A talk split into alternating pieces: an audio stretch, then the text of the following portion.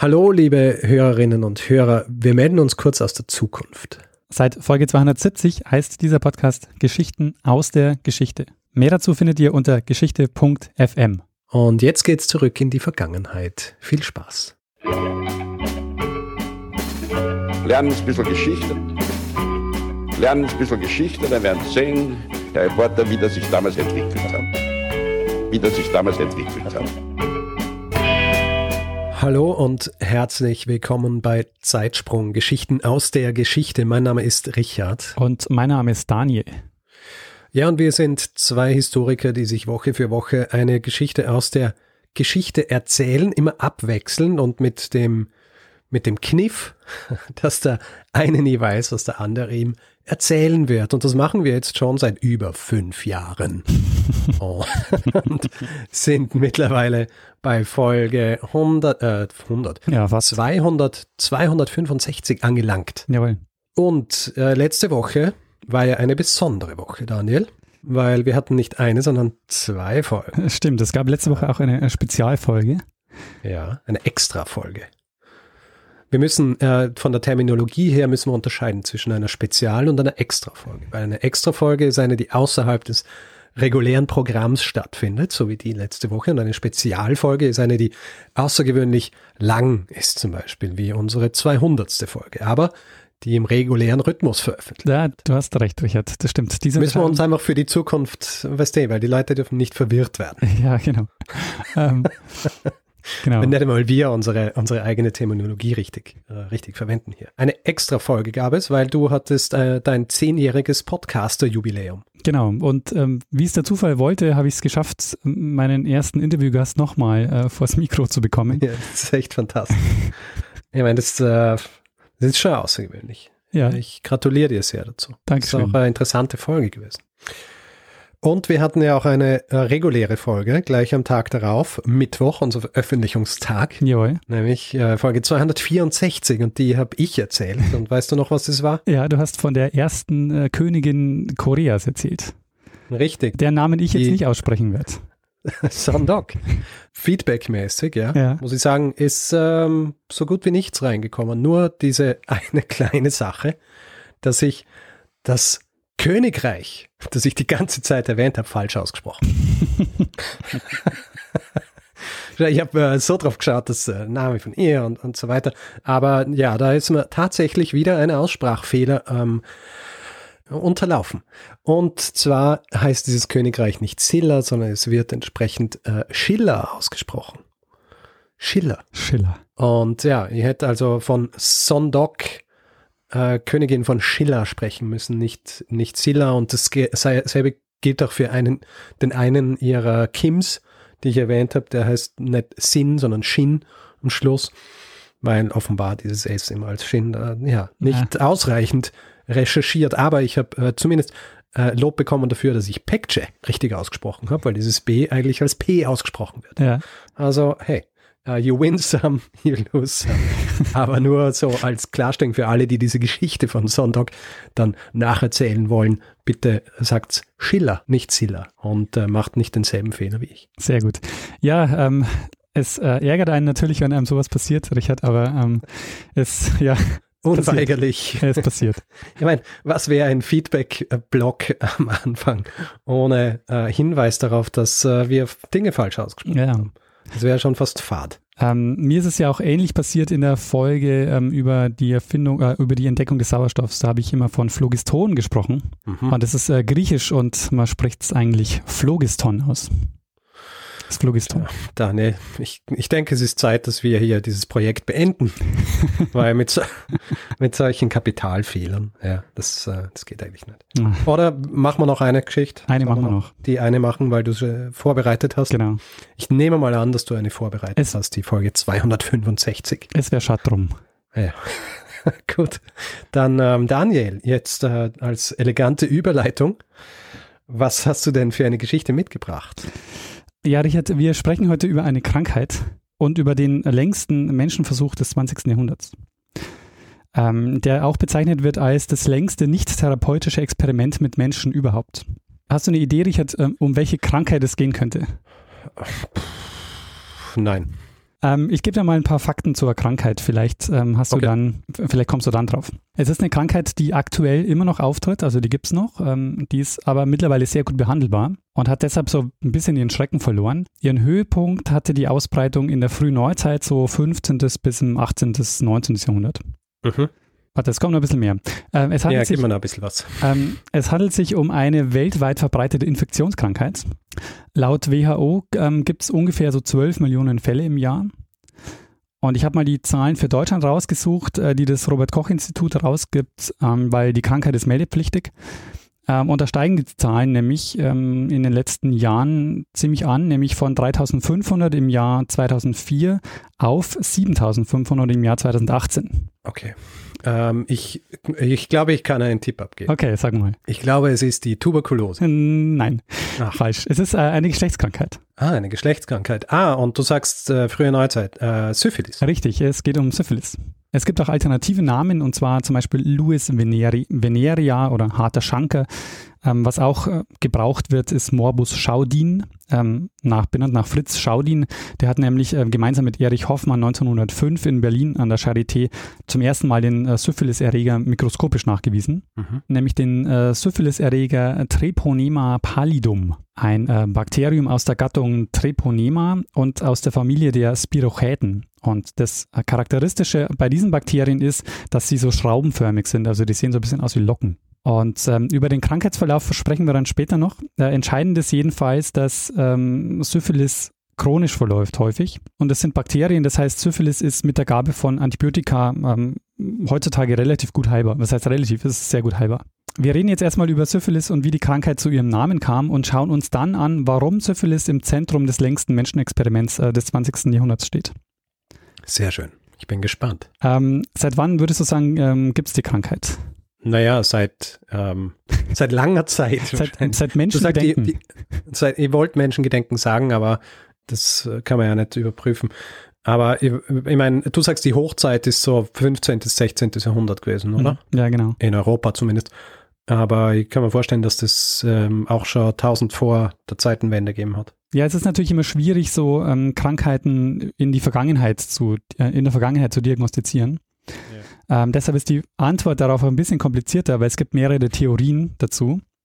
Äh, und es gibt auch aktuelle Forschungs äh, Forschungsergebnisse. Wir kommen auf die dann gleich zurück. Aber wir springen jetzt erstmal an den Ort, an dem Syphilis erstmals größer, als größerer Krankheitsausbruch ähm, aufgetreten ist, beziehungsweise zum ersten Mal dokumentiert worden ist. Und zwar ähm, ist äh, Syphilis bei einer Gruppe von Personen aufgetreten, bei der es häufig zu Krankheitsausbrüchen gekommen ist, nämlich bei Soldaten. Mhm. Äh, Der französische König Karl VIII. ist mit seinem Heer f- 1494 durch Italien gezogen. Das war im Rahmen der sogenannten ähm, italienischen Kriege oder der Renaissance-Kriege. Äh, die Details sind eher ein eigener Zeitsprung. Was für uns wichtig ist, Karl VIII. nimmt im Dezember 1494 Rom ein, zieht mit dem Heer weiter nach Neapel, das sie dann im Februar 1495 einnehmen. Äh, Die anderen Kleinstaaten in Italien mobilisieren dann gegen den Karl, weil sie befürchten, dass, der, dass, die, dass er sie auch angreift und stellen dann eine Allianz auf die Beine, die sogenannte Liga von Venedig. Und die stellen dann das französische Heer, fügen ihnen äh, schwere Verluste zu und Karl ähm, lässt die komplette Kriegsbeute zurück und kehrt nach Frankreich zurück. Und auf dem Rückmarsch breitet sich eine Krankheit aus unter den Soldaten und die wird beschrieben als grauenerregende schwarze Art von Krätze. Und die Ärzte, die sich das anschauen, ähm, nennen die Krankheit auch erstmal Morbus Gallicus, also die Franzosenkrankheit. Und äh, in Frankreich hat man die Krankheit natürlich nicht Franzosenkrankheit genannt, sondern äh, Morbus Neapolitanus. Also Natürlich. Sehr lange Tradition, dass man, dass Krankheiten immer nach unterschiedlichen Ländern benannt sind, obwohl es dieselbe Krankheit ist. genau, wir hatten das ja schon bei der spanischen Grippe, dass die spanische Grippe heißt, ähm, hat nichts damit zu tun, dass sie in Spanien zum ersten Mal aufgetreten ist. Bei der Syphilis ist es aber, würde ich sagen, fast schon extrem gemacht worden. Also es war mehr oder weniger immer das Nachbarland, nachdem die Krankheit benannt wurde. Also ähm, in Russland zum Beispiel wurde die Syphilis äh, polnische Krankheit genannt. Und äh, so zieht sich das durch. Also es gibt ähm, ganz, ganz viele Namen für diese, äh, für diese Krankheit. Ähm, es gibt ähm, aber auch bald den Verdacht, dass die Krankheit über den Geschlechtsverkehr übertragen wird. Äh, deshalb wird der Name äh, Luis venerea ähm, verwendet. Äh, Luis steht lateinisch für Seuche und Venerea kommt von Venus, das heißt dann so viel wie Liebe. Ähm, kann aber auch Geschlechtsverkehr bedeuten, also, ne, also Hm. ähm, Ja, Im Englischen gibt es ja den Terminus, äh, der solche Geschlechtskrankheiten bezeichnet mit äh, eben demselben Wortstamm. genau, die, die venerischen Krankheiten sagt man auch. In dem Fall auch im Deutschen. Genau. Ähm, und der Name ist auch heute noch äh, gebräuchlich, also Louis Venerea. Damit ähm, waren aber nicht alle zufrieden, wie man sich vorstellen kann, weil es gibt einige Personen, ähm, die die Krankheit gehabt haben, die jetzt ungern im Verdacht gestanden sind, dass sie sexuell aktiv sind. Also zum Beispiel Päpste, Kardinäle, ähm, überhaupt Geistliche oder Nonnen. Ähm, es gab daher auch die Idee, dass es zum Beispiel von der schlechten Luft kommt, um nochmal einen Bezug zu einer anderen Geschichte aufzumachen, nämlich die Miasmen. Ja. Es ist aber so, dass zu dieser Zeit, also wir reden jetzt so vom 16. Jahrhundert, der Name Syphilis noch nicht auftaucht. Also der steht noch nicht für die Krankheit. Das tut er nämlich zum ersten Mal erst im Jahr 1530. Da, da veröffentlicht nämlich der Arzt Gerolamo Fracostoro aus Verona ein Lehrgedicht mit dem Titel Syphilis sive morbus gallicus. Also so viel wie Syphilis oder die französische Krankheit. Mhm. Und dieses Lehrgedicht ist sehr berühmt geworden und hat sich überall in der Latein verstehenden Welt verbreitet. Ähm, sprachlich soll es nämlich außergewöhnlich gut gewesen sein. Ähm, und inhaltlich äh, sind auch einige Sachen sehr spannend. Zum Beispiel entwirft er da die Idee von Krankheitserregern, die so klein sind, dass wir sie nicht sehen können. Mhm.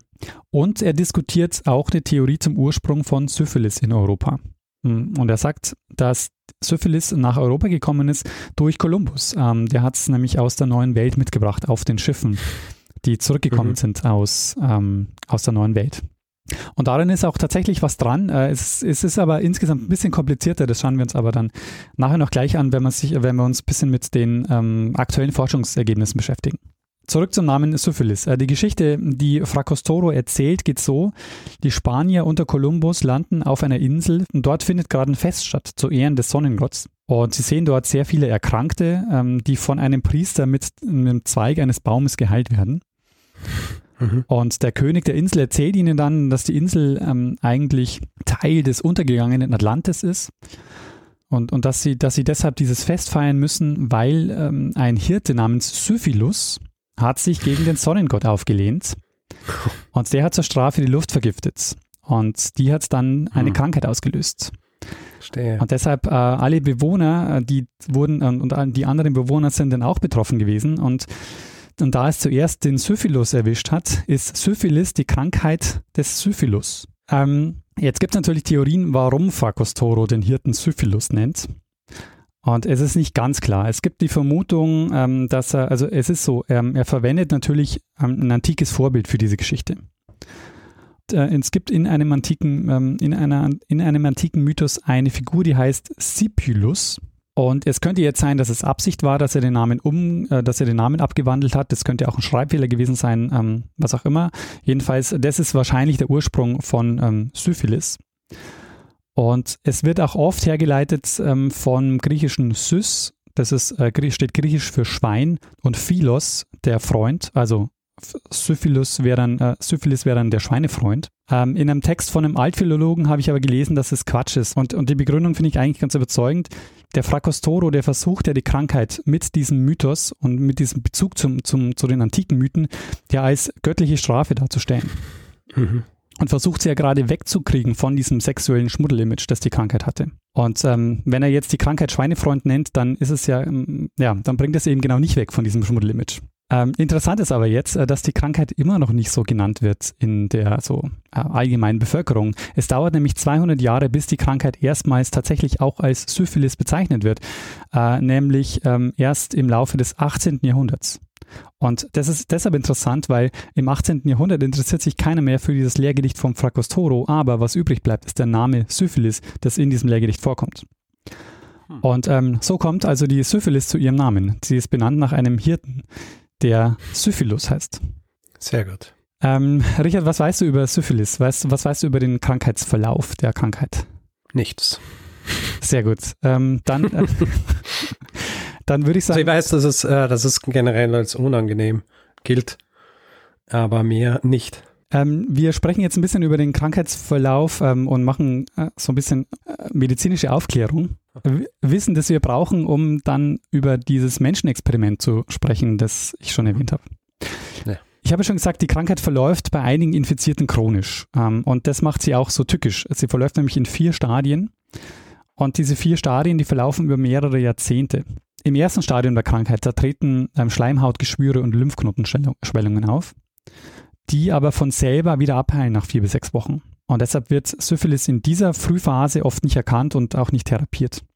Dann kommt ähm, die zweite Phase, die also acht bis neun Wochen nach der Ansteckung passiert. Da kommt häufig zu so grippeartigen Beschwerden und zu Hauterscheinungen, die aber auch wieder ohne Behandlung vergehen. Aber wenn du so Hauterscheinungen hast, dann bleibt da so eine Depigmentierung zurück. Und das wird bezeichnet als das Halsband der Venus. Okay. Ähm, dann kommt die Krankheit erstmal scheinbar zu einem Stillstand. Also ähm, das dauert dann einige Zeit, bis die dritte Phase startet.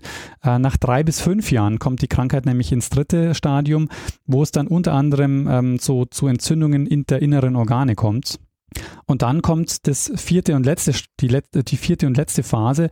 Und ähm, da ist es so, dass bei circa 20 Prozent der Betroffenen nach 10 bis 25 Jahren kommt es dann zu einer Entzündung des zentralen Nervensystems. Also da wird dann das Gehirn angegriffen und ähm, das zentrale Nervensystem äh, wird dann, löst sich, glaube ich, so auf. Also da ist es dann wirklich eine sehr ähm, grausame Phase dieser, dieser Krankheit. Also äh, der Tod tritt dann ein. Genau, da, also man wird quasi mehr oder weniger, man wird quasi wahnsinnig und äh, stirbt dann. Ui. Mhm. Die häufigste Therapieform, was glaubst du, was hat man in der frühen Neuzeit äh, gemacht gegen Syphilis? Wahrscheinlich Aderlass. guter, guter Punkt. Ähm, es gibt noch eine zweite Sache, die man immer, immer gemacht hat, die scheinbar eine gute Idee war, aber in Wirklichkeit eigentlich die Sache nur verschlimmert hat. Ich weiß nicht. Quecksilberkuren. Ui. ja. Ähm, ja. ja. Quecksilberkuren ähm, hat man gemacht und interessanterweise hat Quecksilber manchmal ähm, ähnliche, ähm, ähnliche Folgen wie die Krankheit selber, also zum Beispiel ähm, Haarausfall und so und äh, Angriff der inneren Organe und so. Ja, und ähm, auch der Wahnsinn. Richtig, genau. Das wissen wir auch vom, vom Hutmacher. Richtig. Das heißt, äh, du konntest halt irgendwann gar nicht mehr sagen, was kommt jetzt von der Krankheit und was kommt jetzt durch die Quecksilberkur. Und ähm, was, dann, ähm, was dann später aufkommt, so um 1900, ist, ähm, dass Syphilis häufig mit Arsenpräparaten behandelt wurde. Also das war eben die Zeit vor dem Penicillin oder vor, dem, vor der Erfindung der Antibiotika. Äh, besonders hervorgetan hat sich da der spätere Nobelpreis, äh, Nobelpreisträger Paul Ehrlich.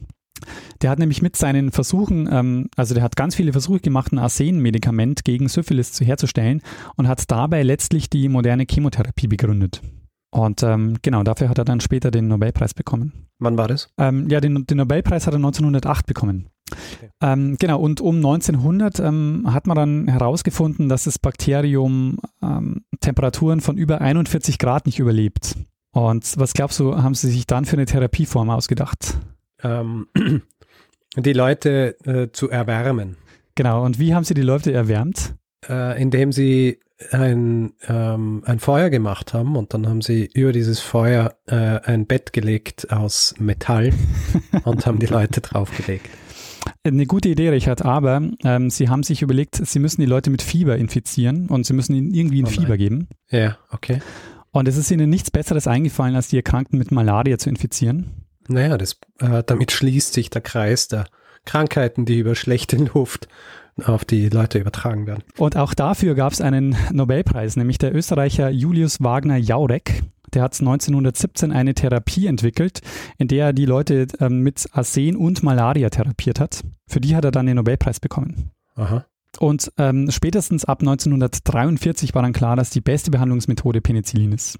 Der, den Ursprung des Syphilis-Erregers, äh, den kennen wir nicht so richtig. Ähm, der Höhepunkt, habe ich schon gesagt, der Erkrankungen in Europa war vom späten 15. bis zum 18. Jahrhundert. Und da es halt wahnsinnig schwierig ist, diese Krankheit in der Vergangenheit zu diagnostizieren, ähm, weil es halt so ist, dass wir zwar Beschreibungen haben und auch Bilder, aber wie es zum Beispiel auch bei der Geschichte mit dem Heer vom Karl im Achten ist, es lässt sich halt nicht sicher sagen, ob da nicht mehrere Krankheiten vermischt werden. Hm. Also was die da beschreiben, es muss ja nicht alles Syphilis gewesen sein. Es kann ja auch Lepra oder andere Krankheiten gewesen sein, wo es eben auch um Hautausschläge und solche Dinge ging. Ja, und es ist ja auch nicht außergewöhnlich gewesen, dass du dass du jede Menge unterschiedliche Krankheiten in, in so einem Heer gehabt hast. Genau, die gleichzeitig aufgetreten sind. Eh, nicht umsonst ist ja sind ja die meisten Heere schon dezimiert gewesen, bevor sie das erste Mal irgendwo bei einer Schlacht gestanden sind. Genau.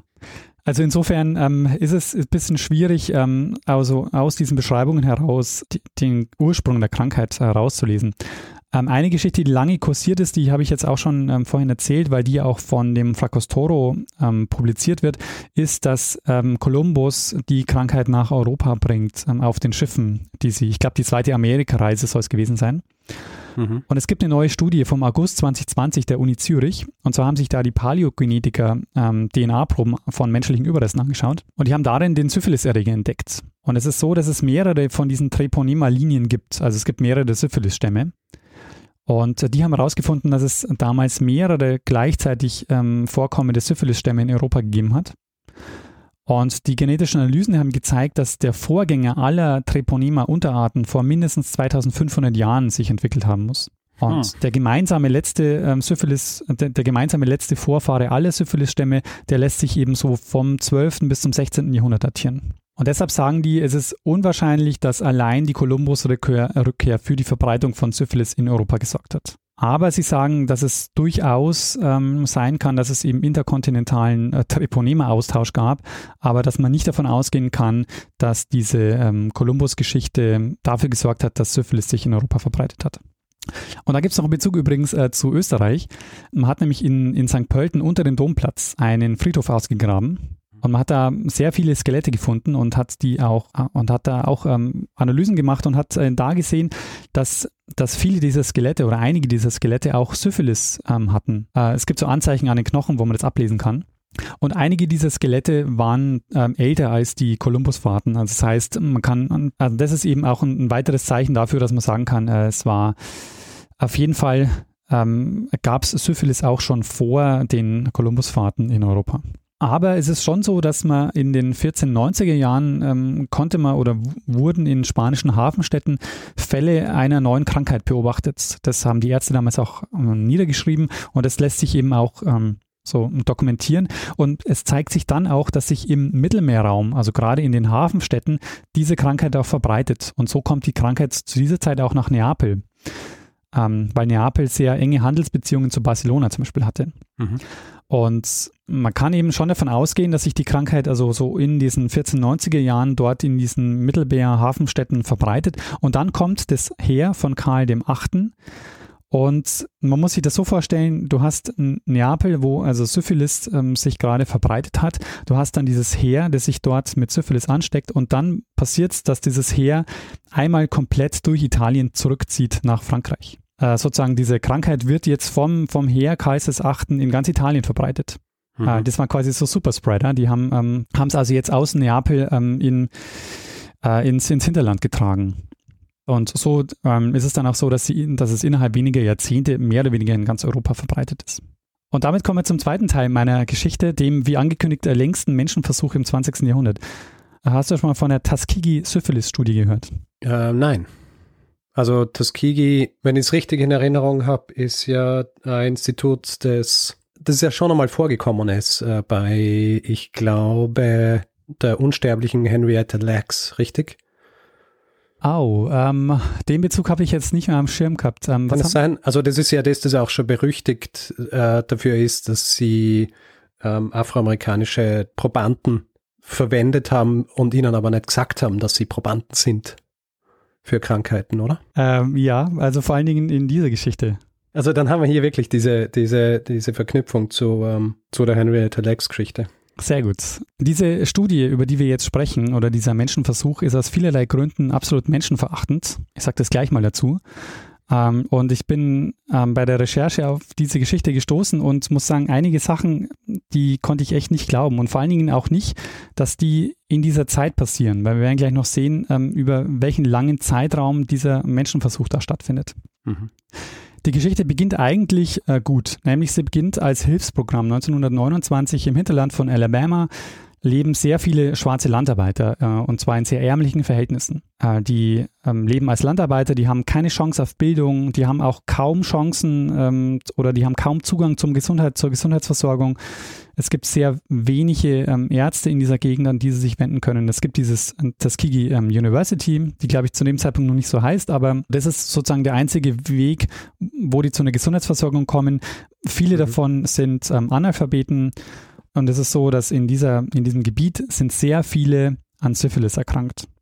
Und es gibt eine Stiftung, die Rosenwald Stiftung, und die finanziert dann ein Projekt, um den Syphilis-Kranken in Macon County, das ist dort eben so eines der, äh, eines der Gebiete in Alabama, in Macon County äh, zu helfen. Mhm. Ähm, die Idee war eben, die mit ähm, herauszufinden, dass sie, wer quasi Syphilis hat, und die wollten ihnen dann eine Therapie finanzieren. Allerdings 1929, es kommt dann zum Börsencrash und im Zuge der Weltwirtschaftskrise ähm, folgt die Great Depression und die Rosenwald Stiftung hat kein Geld mehr für das Projekt. Und sie geben das also auf. Und jetzt beginnt die zweite Phase des, ähm, dieser Geschichte, nämlich sie übergeben ähm, dieses Projekt dem Public Health Service. Dieser Public Health Service ist eine bundesstaatliche ähm, Organisation und die übernimmt das Projekt und eigentlich würde man sagen, immer noch, ja, soweit so gut. Ähm, das Projekt kann also vielleicht weitergehen. Und es geht auch weiter, nämlich im Jahr 1932. Und ähm, hier beginnt jetzt offiziell die Tuskegee-Syphilis-Studie. Und sie beginnt allerdings mit einer ähm, Grundannahme, die schon mal hochproblematisch ist, nämlich mit einer sehr rassistischen äh, Grundannahme. Sie gehen nämlich davon aus, dass sich Syphilis bei Weißen und bei Schwarzen anders auswirkt. Sie sagen nämlich, dass bei Schwarzen, ähm, dass es bei Schwarzen weniger oft zu Gehirnschäden kommt, also zum, zu einer Neurosyphilis, als bei Weißen. Ähm, und du erinnerst dich ja an das vierte Stadium von Syphilis. Also im vierten Stadium wird eben das zentrale Nervensystem, das Gehirn angegriffen. Und die These der, dieser Studie ist, dass bei Schwarzen wird, geht es mehr auf die Organe und bei den Weißen geht es ähm, aufs Gehirn. Und was glaubst du, könnte die Begründung sein oder warum sie glauben, dass es, dass es so ist? Ähm, vielleicht über, vielleicht überleben eher Weiße so lange, bis sie bei diesem Stadium ankommen, wo sie, ähm, wo sie dann quasi geistig verwirrt werden. Ja, also. Und dann entwickelt sich so ein Bias. Ähm, äh, könnte sein, es ist aber so, also sie behaupten. Das war eine Fangfrage von dir jetzt gerade. Genau. Also es ist gar nicht so, ne? Also es ist ähm, ja ja natürlich. Die behaupten ja. einfach, dass es so ist, hm. weil sie damit beweisen wollen, dass Weiße besser oder weiterentwickelt sind als Schwarze, weil sie sagen, das Gehirn von Weißen ist besser entwickelt und deshalb ähm, wird es quasi angegriffen und bei den Schwarzen kommt es erst gar nicht sensibler. Dazu. Genau. Ja. Und genau das wollen sie in dieser Studie beweisen. Und wir hatten ja das Thema Eugenik, glaube ich, schon mal. Ähm, ich bin mir jetzt nicht mehr sicher, in welcher Folge, aber es ist so, wir verbinden ja das Thema Eugenik sehr stark mit dem Nationalsozialismus. Wir haben Eugenik vor, vor kurzem in unserer Kolumne gehabt und auch äh, in der Folge über diese Kolumne war, nämlich bei Charles Lindbergh. Ah, sehr gut. Guter Hinweis. Und Carell. Mhm. Daran sieht man auch schon, ähm, Eugenik war, ähm, weil wir verbinden es zwar oft mit dem Nationalsozialismus, aber man darf nicht vergessen, dass Eugenik in den USA sehr stark verbreitet war, so in den 20er und 30er Jahren. Und es war so, dass die Studienleiter, die konnten bei der Gesundheitsbehörde diese rassistische Studie ohne Widerspruch durchziehen. Und wir werden gleich sehen, dass sie sie 40 Jahre lang durchziehen werden, sondern ähm, wir werden, die wird bis ins Jahr 1972 dauern. Ähm, diese Studie verläuft in mehreren Phasen. Sie beginnt, äh, sie, also sie war nicht von Beginn an auf 40 Jahre angelegt, das muss man auch dazu sagen. Sie beginnt erstmal im Jahr 1932 und sie bekommen Geld für ein halbes Jahr. Und es gibt den Mythos ähm, zu dieser Tuskegee-Syphilis-Studie, dass äh, sie die Leute absichtlich mit Syphilis angesteckt hätten. Ähm, das stimmt in dem Fall nicht, heißt aber nicht, dass sie es nicht eh gemacht hätten. Also es ist so, es gibt in der US-Geschichte einige Beispiele, wo sie ähm, Leute mit Syphilis angesteckt haben. Der größte Fall ist, den ich zumindest gefunden habe, ist, sie haben 700 Insassen eines Gefängnisses in Guatemala mit äh, Syphilis angesteckt. Mhm. Ähm, in dem Fall aber nicht, weil sie wollten ja in dem Fall herausfinden, was sind die Spätfolgen von Syphilis. Das heißt, ähm, sie haben sich ähm, Leute gesucht, die schon Syphilis hatten, und zwar seit mindestens fünf Jahren und ähm, hatten jetzt also Geld für ein halbes Jahr und die Idee war, ähm, sie suchen sich jetzt Leute, die ähm, Syphilis haben, untersuchen die und nach diesem halben Jahr oder nach dieser Beobachtungsphase werden sie therapiert. Also noch haben sie wirklich den Anspruch, wir therapieren diese Leute. Insgesamt ähm, werden in der Studie, die bis 1972 läuft, 399 schwarze Männer aus Macon County in Alabama Teil dieses Menschenversuchs, ohne dass die es wissen und ohne dass sie dem eingewilligt hätten. Also ähm, das sollte man vielleicht auch jetzt schon dazu sagen, niemand dieser 399 Männer wird jemals erfahren, dass sie Syphilis haben. Mhm. Aber sie sind Teil dieser Studie. Äh, insgesamt sind es 600 Männer, äh, nämlich äh, 200 weitere, die als Kontrollgruppe Teil der, äh, Teil der Studie waren, die also nicht Syphilis hatten. Und jetzt ist die Frage, wie kommen sie zu den Leuten? Und zwar sind sie durchs Hinterland gefahren, also durch Macon County, und haben den Leuten medizinische Hilfe angeboten. Ähm, wie ich ja schon gesagt habe, war es so, dass sie hatten, ähm, die Leute dort hatten wenig Zugang zur Gesundheitsversorgung. Das heißt, ähm, die sind einfach durchgefahren und haben gesagt, ähm, wir helfen euch, wenn ihr, und das war das Wording, wenn ihr Bad Blood habt. Also äh, jeder, der Bad Blood hat, soll zu uns kommen. Mhm. Sie haben nicht das Wort Syphilis verwendet, ähm, später haben sie, haben sie sich so gerechtfertigt, dass sie gesagt haben, ähm, Syphilis war, äh, Bad Blood war das Codewort für Syphilis, also jeder wusste, dass es um Syphilis geht. Mhm. So in den historischen Abhandlungen, die ich gelesen habe, ist es eher so, dass man sagt, nee, Bad Blood war einfach nur das Wording für mir geht's nicht gut. Also ne, es war, ja. es, es ging nicht um, also es, es war nicht klar, dass nicht klar um Syphilis ging, sondern es ging einfach darum, wenn jemand krank war, dann hatte man eben die Idee, man hat Bad Blood. Und das Versprechen war, dass sie behandelt werden und dass sie regelmäßig untersucht werden und dass man ihnen, dass man ihnen hilft. Und das haben sie auch ähm, insofern getan, weil sie wurden wirklich auch regelmäßig dann untersucht, aber man hat ihnen keine Medikamente gegeben, sondern man hat ihnen Placebos gegeben oder Aspirin. Ja. Und zwar auch dann noch, als in den 1940er Jahren klar war, dass Penicillin ein wirkungsvolles Mittel, äh, dass es mit Penicillin ja ein wirkungsvolles Mittel gibt, das zur Verfügung gestanden hätte. Und es lief auch dann in den 50er und 60er Jahren noch weiter, wo neue Medizinstandards eingeführt wurden, weil ja unter anderem als Folge der NS-Menschenexperimente klar war, wir brauchen neue medizinische äh, ethische Standards. Mhm. Uh, unter anderem zum Beispiel uh, wurde die Deklaration von Helsinki uh, 1964 verabschiedet und da einigen, einigt sich der Weltärztebund äh, zu äh, neuen ethischen Grundsätzen für die medizinische Forschung am Menschen. Mhm. Also all das passiert, während diese Studie läuft. Ja. Und tatsächlich haben sie am Anfang, ja, wie ich schon gesagt habe, tatsächlich auch den, den Anspruch, diese Leute zu heilen. Sie wollen erstmal, sie wollen sie erstmal beobachten, ein halbes Jahr, und dann wollen sie ihnen ähm, medizinische, äh, tatsächlich medizinische Hilfe geben. Es ist allerdings schon so, dass sie natürlich zu dem Zeitpunkt auch schon ethisch fragwürdig handeln. Selbst wenn sie die, äh, den Plan haben, den Leuten dann später zu helfen, haben sie ihnen vorher jetzt noch nichts davon gesagt. Ähm, sie haben die Diagnose nie erzählt und sie haben auch nicht gesagt, dass sie, gar, dass sie ihn noch gar nicht behandelt haben. Ähm, federführend war übrigens ein gewisser Talia Farrow Clark. Es ist dann allerdings so, dass die Finanzierung wegfällt nach einem halben Jahr. Es wird, ähm, es wird nicht weiter finanziert und damit haben sie auch nicht mehr das Geld, um die Leute zu behandeln. Und dieser Talia Farrow Clark sagt dann, naja, wir haben jetzt ähm, die Leute, wir haben die Information, also wir haben diese Probanden ähm, wir machen jetzt einfach eine Beobachtungsstudie draus, behandeln die nicht und tun einfach, ähm, machen einfach weiter und schauen uns an, was passiert eigentlich ähm, im Laufe der, des Krankheitsverlaufes, wenn wir die einfach nicht behandeln. Und äh, können dann rausfinden, und das ist eben auch der Moment, ähm, wo sie diese, diese, wo diese rassistische Ebene ähm, nochmal reinkommt, wo sie sagen, ähm, wir wollen damit beweisen, dass eben ähm, bei, bei Schwarzen weniger häufig das Gehirn angegriffen wird bei Syphilis. Ja. Federführend äh, sind äh, für diese Studie sind ein Oliver Wanger und ein Raymond Vanderleer. Und ähm, es ist ja jetzt eine Beobachtungsstudie. Also das heißt, die machen einfach nichts ähm, und tun so jetzt 40 Jahre lang, als würden sie diese Leute behandeln. Aber immer wenn die kommen, werden die untersucht, sie wird ihnen Blut abgenommen und sie kriegen halt Aspirin oder irgendwelche Placebos.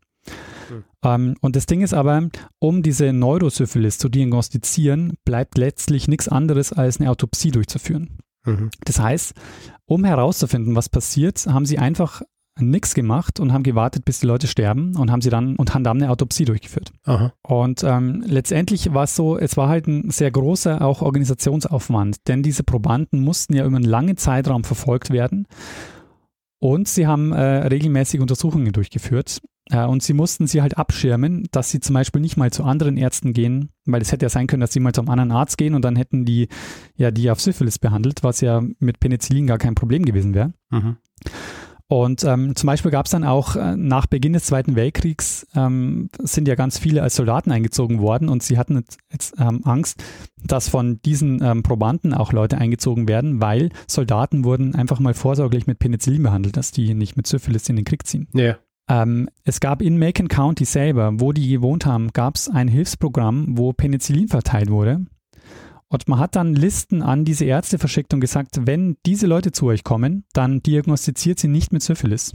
Und das heißt, die haben einen Wahnsinns, ähm, Wahnsinnsaufwand betrieben, um diese Probanden abzuschirmen ja. ähm, und aktiv verhindert, dass sie behandelt werden.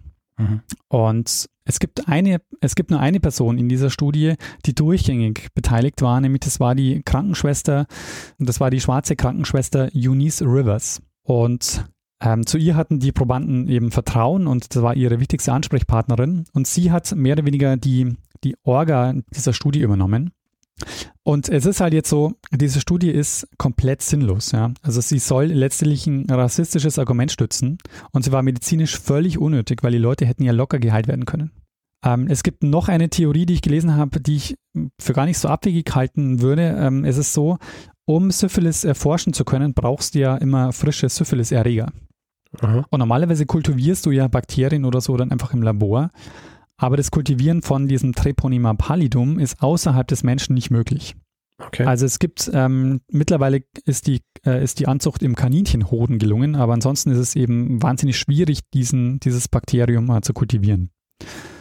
Und wenn man jetzt sagt, naja, äh, und es ist so, sie haben damals halt ähm, viel mit Syphilis geforscht. Sie haben zum Beispiel auch Syphilis-Tests entwickeln wollen.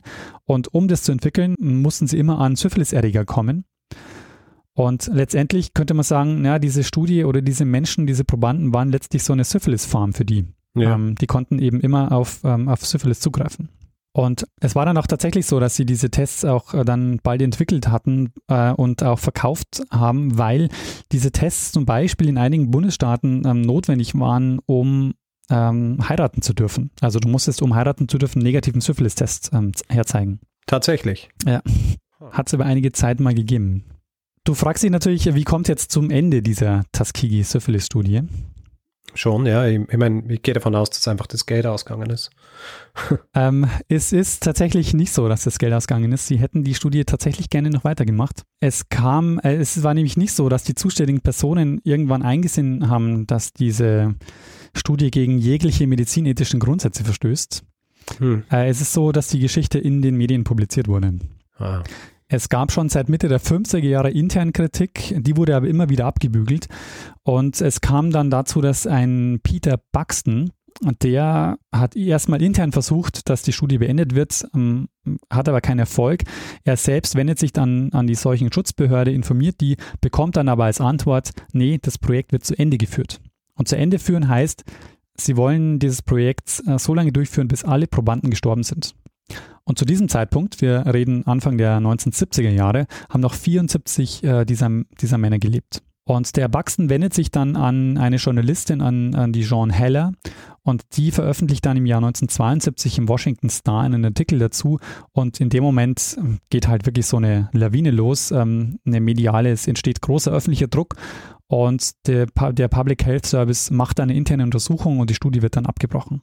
Mhm. Es äh, kommt dann auch zu einer Klage und ähm, insgesamt werden dann den Überlebenden äh, wird eine Entschädigung von ungefähr 10 Millionen Dollar gezahlt und sie bekommen lebenslang kostenlose medizinische Versorgung. Und persönlich wird aber niemand zur Verantwortung gezogen, äh, der an dieser Studie beteiligt war. Allerdings hat es zu zahlreichen Gesetzen in den USA geführt, die Probanden besser zu schützen. Also es gibt zahlreiche ähm, Gesetze und Verordnungen, äh, die, die erlassen wurden im Zuge dieser, ähm, dieser Veröffentlichung, äh, um zu verhindern, dass sowas nochmal passiert. Und ähm, Bill Clinton hat sich dann 1997 offiziell bei den Opfern entschuldigt. 1997. Wann hat das Ding gestartet? Äh, 1932. Diese... Hm, Wahnsinn. Und äh, bei dieser Entschuldigung waren dann auch noch einige der Opfer am Leben und waren dann auch ähm, mit dabei. Ich glaube, es waren so fünf, sechs oder vier, fünf, sechs sowas. Mhm. Ähm, ja, Richard, und das war mein Zeitsprung über Syphilis und den längsten Menschenversuch des 20. Jahrhunderts, der von 1932 bis 1972 in den USA durchgeführt wurde. Hm. Sehr interessant. Ich glaube tatsächlich, dass ich im Zug der Henrietta Lacks äh, Geschichte, also dass das eben auch erwähnt worden ist und dass irgendwie die, ähm, dieses Tuskegee-Institut deswegen auch ähm, erwähnt worden ist, weil das ja äh, weil es ja auch darum gegangen ist, dass diese Zellen von Henrietta Lacks verwendet werden ohne ihr, ohne ihr Wissen. Mhm. Und ähm, dass das, und ich glaube, deswegen ist da eben auch erwähnt worden, dass das Tuskegee-Institut dahingehend eben schon eine eine lange Tradition gehabt hat, dass sie, äh, dass sie Leute als Versuchsobjekte benutzen und äh, das natürlich unter völlig, völlig falschen äh, ethischen Grundsätzen machen, Ja. als es eigentlich machen sollten als Ärzte und Ärztinnen. Da, weil das war nämlich, dass es dieses ähm, Tuskegee-Institut gab, war eben auch Voraussetzung dafür, dass sie diese Studie dort machen können, weil damit hatten sie, weil das Public Health Service hat eben auch so vor Ort Leute gebraucht, die letztendlich dann die Durchführung auch machen. Ich finde es auf jeden Fall einen absoluten Wahnsinn. Also ich hätte mir niemals gedacht, dass, ähm, dass sowas in dieser Zeit noch möglich war Mhm. und dass man wirklich bis 72 ähm, so eine Studie macht. Also ich hätte es wirklich nicht für möglich gehalten. Ja, es ist, wenn man, wenn man jetzt so drüber nachdenkt, wirkt es halt wirklich so außergewöhnlich, dass das über so lange Zeit und eben weil du eben vorhin auch diese, diese He- Helsinki-Vereinbarung erwähnt hast, da, man denkt sich so, ja, wir, wir bewegen uns auf wohin, wo ethische Grundsätze einfach als Grundpfeiler einer, einer solchen Studie und so weiter angesehen werden und gleichzeitig läuft sowas, das seit Jahrzehnten läuft, einfach weiter und, und niemand schert sich drum. Und ist halt auch wieder so ein Zeichen dafür, wie diese ähm, sozioökonomischen Aspekte in, in so einem Land wie den USA und vor allem in so einem County ähm, eine Rolle spielen, was, äh, was, diese, was diese ethischen Grundsätze und was die Möglichkeit angeht, dieser, dieser Forscher und Forscherinnen einfach zu tun und lassen, was sie wollen, weil sie gleichzeitig sich darauf verlassen können, dass eh niemand irgendwas sagen wird, weil die Leute ähm, froh sind darüber, dass sie überhaupt eine gratis Behandlung kriegen. Ja, genau. Ja. also das ist wirklich das perfide dran, dass du, ähm, und das haben wir eben auch bei Henrietta Lacks gesehen, dass äh, das dieses ultimative Druckmittel ist, ja, dass du sagen kannst, hey, du hättest sonst keine Möglichkeit, dass sich irgendjemand überhaupt dich und dein Leiden anschaut. Also ähm, können wir mit dir machen. Und ich bin mir auch recht sicher, dass für viele dieser Behandelten und äh, Ärzte und Ärztinnen so ein bisschen ein Selbstverständnis war, dass sie sich gedacht haben, natürlich haben wir das Recht, weil wir, na, wir geben ihnen ja was, was sie sonst nicht hätten. Ja, genau. Und ähm, man merkt nämlich bei dieser Studie auch so, dass die da auch so, also es war ja nicht von Anfang an so geplant, sondern man merkt so richtig, dass sie, dass sie das eben so Stück für Stück weiterentwickeln und ähm, es gibt dann so später auch so Aussagen von ihnen, wo sie sagen, naja, jetzt sind wir schon so weit gegangen, jetzt müssen wir auch weitermachen, sozusagen, äh, um den Opfern auch Rechnung zu tragen. Also wir können jetzt nicht einfach aufhören. Also das ist eben so dieses, dieses Selbstverständnis, so wir wollten ja den Leuten helfen und äh, das hatten die, glaube ich, tatsächlich über einige Zeit. Sie, also ich glaube wirklich, dass sie am Anfang gedacht haben, sie helfen den Leuten. Ich meine, nicht umsonst gibt es den Spruch, uh, The road to hell is paved with good intentions, Ja, weil die guten Absichten halt oft herhalten haben müssen für solche, für solche Erklärungen und oft eben die guten Absichten schlecht sind, als wenn man gar nichts macht. Äh, Und ich meine, in so einem, in so einem Fall ist natürlich äh, auch nur eine Ausrede für einen, für einen Anfang. Ich meine, wenn du das über, über Dekaden machst, dann ist dir schon irgendwann klar, dass du hier nicht ähm, einfach äh, sehr großzügig bist, ja, ja, und den, den Leuten hilfst, sondern dass du Teil von einem, von einem ethisch überhaupt nicht äh, tragbaren Experiment bist, aber du machst das trotzdem weiter, weil es gibt niemanden, der dich davon abhält. Also vielleicht ist es auch so, weil dadurch, dass wirklich nur diese Krankenschwester äh, die ganze Zeit dabei war und äh, alle anderen in diesem Projekt immer mal wieder gewechselt sind, dass es vielleicht auch so ein bisschen ähm, damit zu tun hat, also weißt du, wenn man so, wenn man so Projekte bekommt so in der Arbeit, man übernimmt auf das Projekt, so ein altes Projekt von jemandem anders, dass man das einfach so weitermacht und vielleicht gar nicht so die Grundsätze hinterfragt. Ja. Ähm, Ja, eh. Ich meine, du, weißt du, das viele Dinge, also eben auch Dinge im Nationalsozialismus, die, die leben ja auch davon, dass du hier diese Informationskette ein bisschen unterbrichst. Ja. ja, Also, dass die Leute nicht das Gefühl haben, ich, ich bin jetzt Teil einer, einer mörderischen oder einer äh, völlig unethischen Studie, sondern äh, sie, sie kriegen mit, gut, da ist diese Studie, die läuft schon so lang und ich muss das und das machen, aber äh, das Große und Ganze äh, wird aus gutem Grund verschwiegen, weil das natürlich dann dafür sorgen könnte, dass, äh, dass ta Leute tatsächlich irgendwie ihr, ihr Gewissen entdecken in so, in so Richtung. Und das zieht sich, also das sieht man ja bei, bei all diesen strukturellen Dingen, wie eben zum Beispiel auch während der, während der NS-Zeit. Ja. Ja, also ähm, ich muss echt sagen, ähm, eine äh, arge Geschichte, die ich vorher noch nie ähm, gehört habe, die ich jetzt im Zuge der, weil ich wollte eigentlich, ähm, um das vielleicht nochmal ähm, transparent zu machen, diese Geschichte war ein Hinweis von Stefan. Okay. Ähm, vielen Dank, Stefan. Äh, er hat mir die, den Hinweis geschickt, so ich soll mir angucken, wie Syphilis zu, ihm, zu, zu seinem Namen kam, oder wie die Krankheit zu ihrem Namen kam. Und im Zuge dieser Recherche habe ich dann eben dieses Tuskegee äh, Experiments ähm, gefunden. Wenn man sich die NS-Zeit anschaut und was, was dort für Dinge gemacht worden sind, dann ist dieses Prinzip, dass im 20. Jahrhundert sowas überhaupt noch passieren kann, ja nicht völlig fremd, weil ähm, man merkt, gut, es braucht nur den strukturellen Rahmen und dann, dann kann sowas im Grunde überall passieren. Ja. Und zu jeder Zeit eigentlich. Äh, egal wie aufgeklärt Leute sind oder was für Grundsätze ethische es auch schon, schon geben wird. Und ich glaube, was hier so Verblüffende ist, ist, dass wir, dass wir das halt zum Beispiel von den USA so nicht gewöhnt sind oder ja. nicht so kennen, ja, dass hier, dass das hier auf, in, in so einem großen Rahmen und wirklich auch eben so strukturell passiert. Deswegen ist es, äh, ist es für uns auch so außergewöhnlich. Ähm, ja gut, äh, Daniel, ich danke dir sehr für, für diese Geschichte, die uns einen kleinen Überblick über die über Syphilis und auch äh, für mich natürlich tatsächlich neu, warum es überhaupt Syphilis heißt äh, nach einem Hirten benannt. Und dann eben auch diese, diese außergewöhnliche Geschichte über dieses, dieses längste Experiment und wahrscheinlich eine der unethischsten Dinge, die wir jemals besprochen haben in unserem Podcast. Das stimmt, ja. Zusammen mit der Henrietta Lex Geschichte wahrscheinlich eine der, äh, eine der problematischsten Dinge. Absolut. Na gut, Daniel, hast du, hast du dieser Geschichte noch etwas hinzuzufügen oder äh, denkst du, sollten wir übergehen in den Feedback-Hinweis-Blog? Ah, ich würde sagen, wir können weitermachen und in die nächste Phase dieses Podcasts äh, gehen. Gut. Feedback-Hinweis-Blog. Wer Feedback geben will zu dieser Folge oder anderen, kann es zum Beispiel per E-Mail machen. Feedback at zeitsprung.fm oder auf unserer Website zeitsprung.fm oder auf Twitter, da sind wir mit dem Accountnamen Zeitsprung.fm. Persönlich sind wir auch dort. Ich bin Stormgrass, deinen ist Mestner. Und auf Facebook sind wir auch zu finden und wer uns auf Spotify hört, kann uns dort folgen, was uns immer freut, weil dann wissen wir ungefähr, wie viele Leute uns regelmäßig hören wollen. Und wer uns reviewen will, Sterne vergeben, den Leuten sagen, wie gut wir sind in erster Linie, äh, ist nicht so wichtig, dass den Leuten mitgeteilt wird, wie schlecht wir sind. Äh, wer das tun, tun will, kann das äh, zum Beispiel auf Apple Podcasts machen oder auf panoptikum.io oder grundsätzlich überall, wo Podcasts bewertbar sind. bewertbar sind, sehr gut. Schöne neue Formulierung, Richard. Danke. Ähm, ihr könnt uns auch finanziell unterstützen. Wir freuen uns über alle, die uns ein bisschen was in den Hut werfen und uns dabei helfen, hier jede Woche eine Geschichte zu erzählen. Wir haben alle Hinweise, die ihr braucht, um uns was zukommen zu lassen, auf der Webseite zusammengefasst. Ihr findet den Link in den Show Notes in jeder Folge. Wir bedanken uns in dieser Woche bei Lou, Hendrik, Hans, Günther, Regina, Elena, Volker, Sarah, Michael, Marc, Wilfried und Romanita, Stefan, Cyril, Robert, Martin, Bernhard, Hendrik, Roland, Georg, Justin, Gerold, Gerald, Martin, Markus und Thomas. Vielen, vielen Dank für eure Unterstützung. Ja, vielen herzlichen Dank. Tja, Richard, da würde ich sagen, machen wir das, was wir immer machen. Richtig, geben wir der einen Person das letzte Wort, die es immer hat.